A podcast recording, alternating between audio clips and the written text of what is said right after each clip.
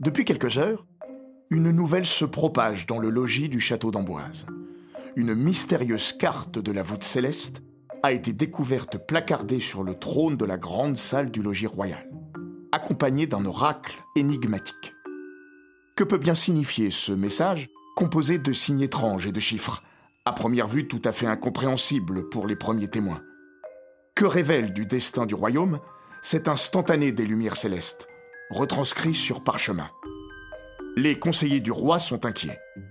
Le souverain doit prendre une importante décision politique dans les heures qui viennent. Ils savent la science des astronomes et leur capacité à lire les contours du monde dans la course des étoiles. Mais leur puissant savoir pourrait-il leur permettre aussi de parcourir, par anticipation, les chapitres de notre avenir Jusqu'alors, ces prédictions étaient plutôt celles de nos astrologues.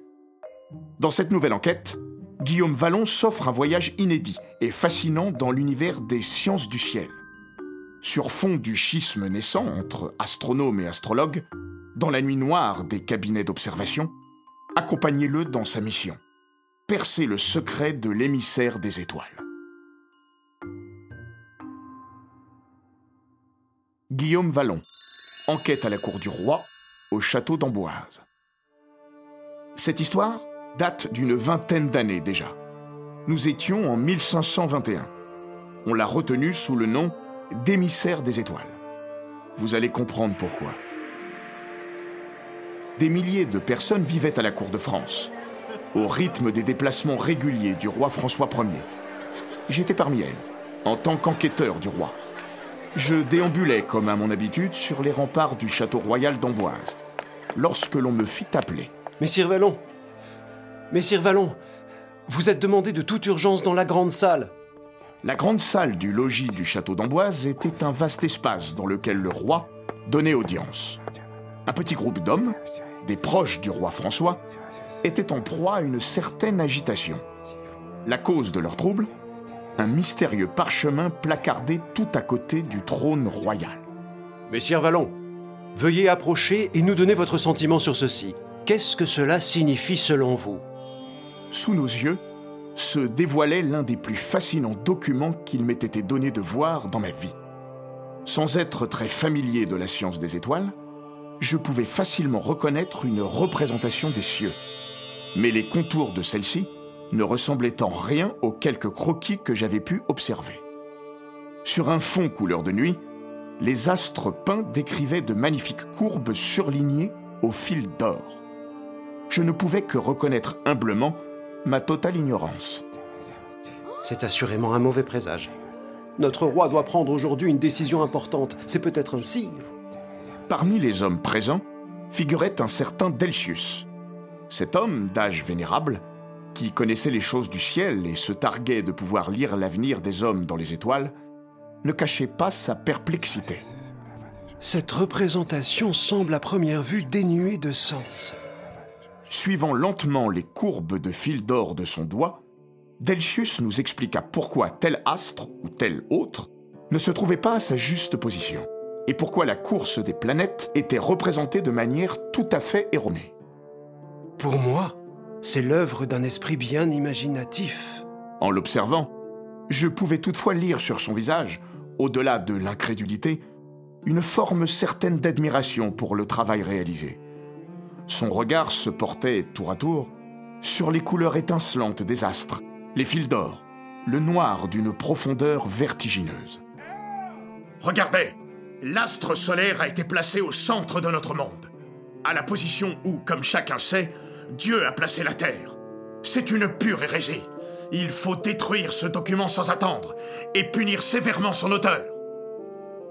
Le moine franciscain Barnabé Dugard ne portait guère Delcius dans son cœur et ne s'accommodait qu'à grand regret des découvertes et des observations faites par les savants astronomes.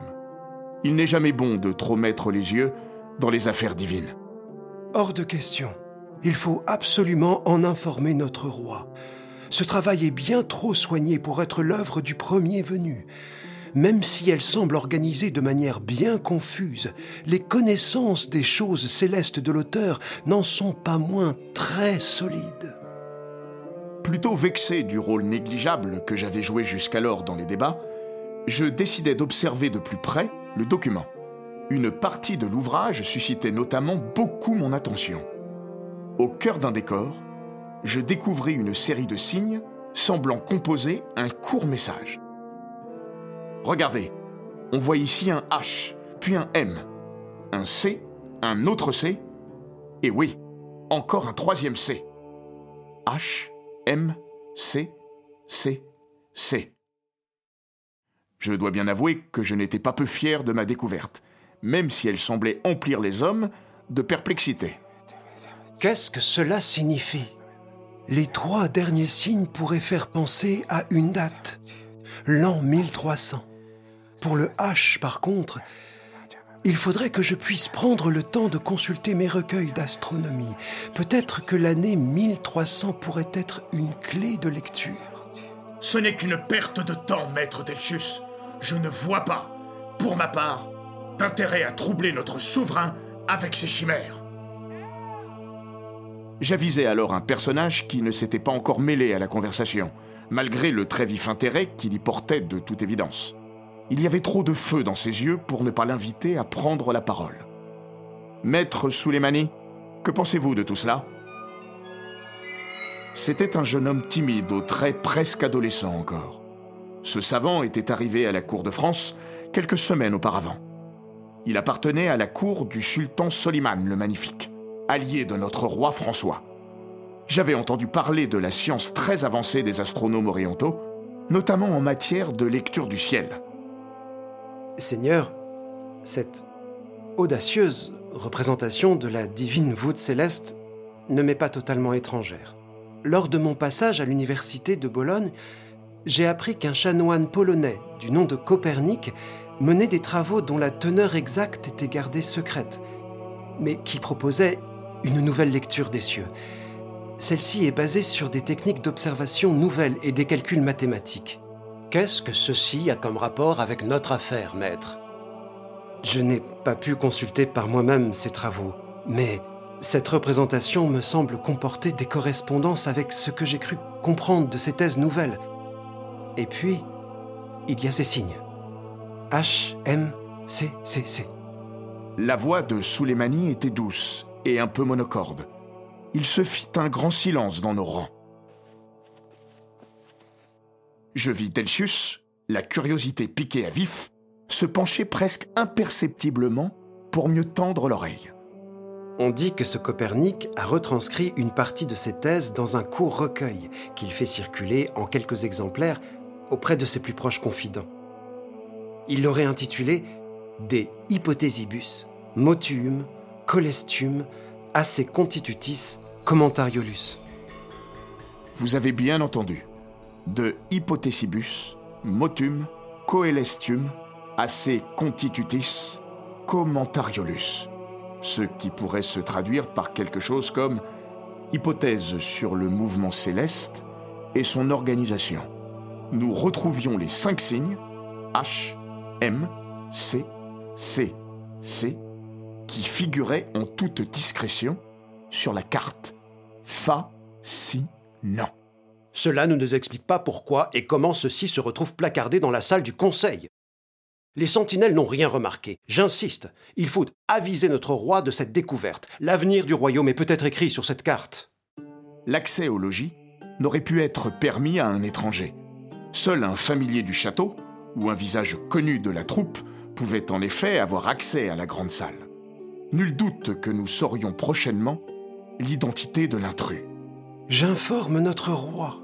Des entrevues sont prévues prochainement avec des émissaires de l'empereur, et les étoiles pourraient nous révéler sur le sujet de fâcheuses perspectives. Le souverain est à la chasse. Nous le verrons ce soir dès son retour.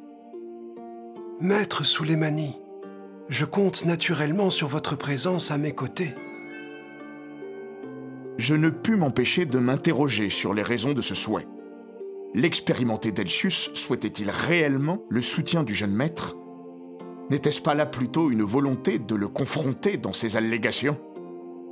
Si vous me le permettez, Seigneur, j'aimerais pouvoir étudier cette carte de plus près, de manière à la comparer avec mes propres ouvrages. On manque également de lumière ici. Mes appartements se prêteront mieux à l'exercice. Je pourrais ainsi assurer des conclusions plus précises au vénéré roi François. Il en fut décidé ainsi, en dépit de la toujours vive opposition du frère Barnabé du Gard. Avec mille précautions, le jeune maître détacha et roula la précieuse carte de la voûte céleste. Il me sembla y lire une certaine habitude, mais la manipulation des cartes n'est-elle pas familière aux savants et aux astronomes? À la tombée du jour, il m'incomba d'aller quérir maître Souleymani pour le mener auprès du roi et de ses conseillers. J'allais frapper à sa porte, située dans le logis des sept vertus. Maître Souleymani? Maître Souleymani, vous êtes là? Le jeune savant avait quitté les lieux. En interrogeant les sentinelles en faction à la porte des lions, j'appris plus tard qu'il avait en effet quitté le château quelques heures auparavant. Que signifiait donc ce départ soudain? Le mystère se fit plus grand encore, quelques mois plus tard, quand nous apprîmes qu'aucun jeune homme du nom de Souleymani n'était connu à la cour de Soliman. Toujours était-il que ce soir-là, en parcourant ses appartements du regard, j'aperçus une note manuscrite de sa main. D'une belle écriture étaient tracés en latin les mots suivants. Solis in media. Le soleil au centre.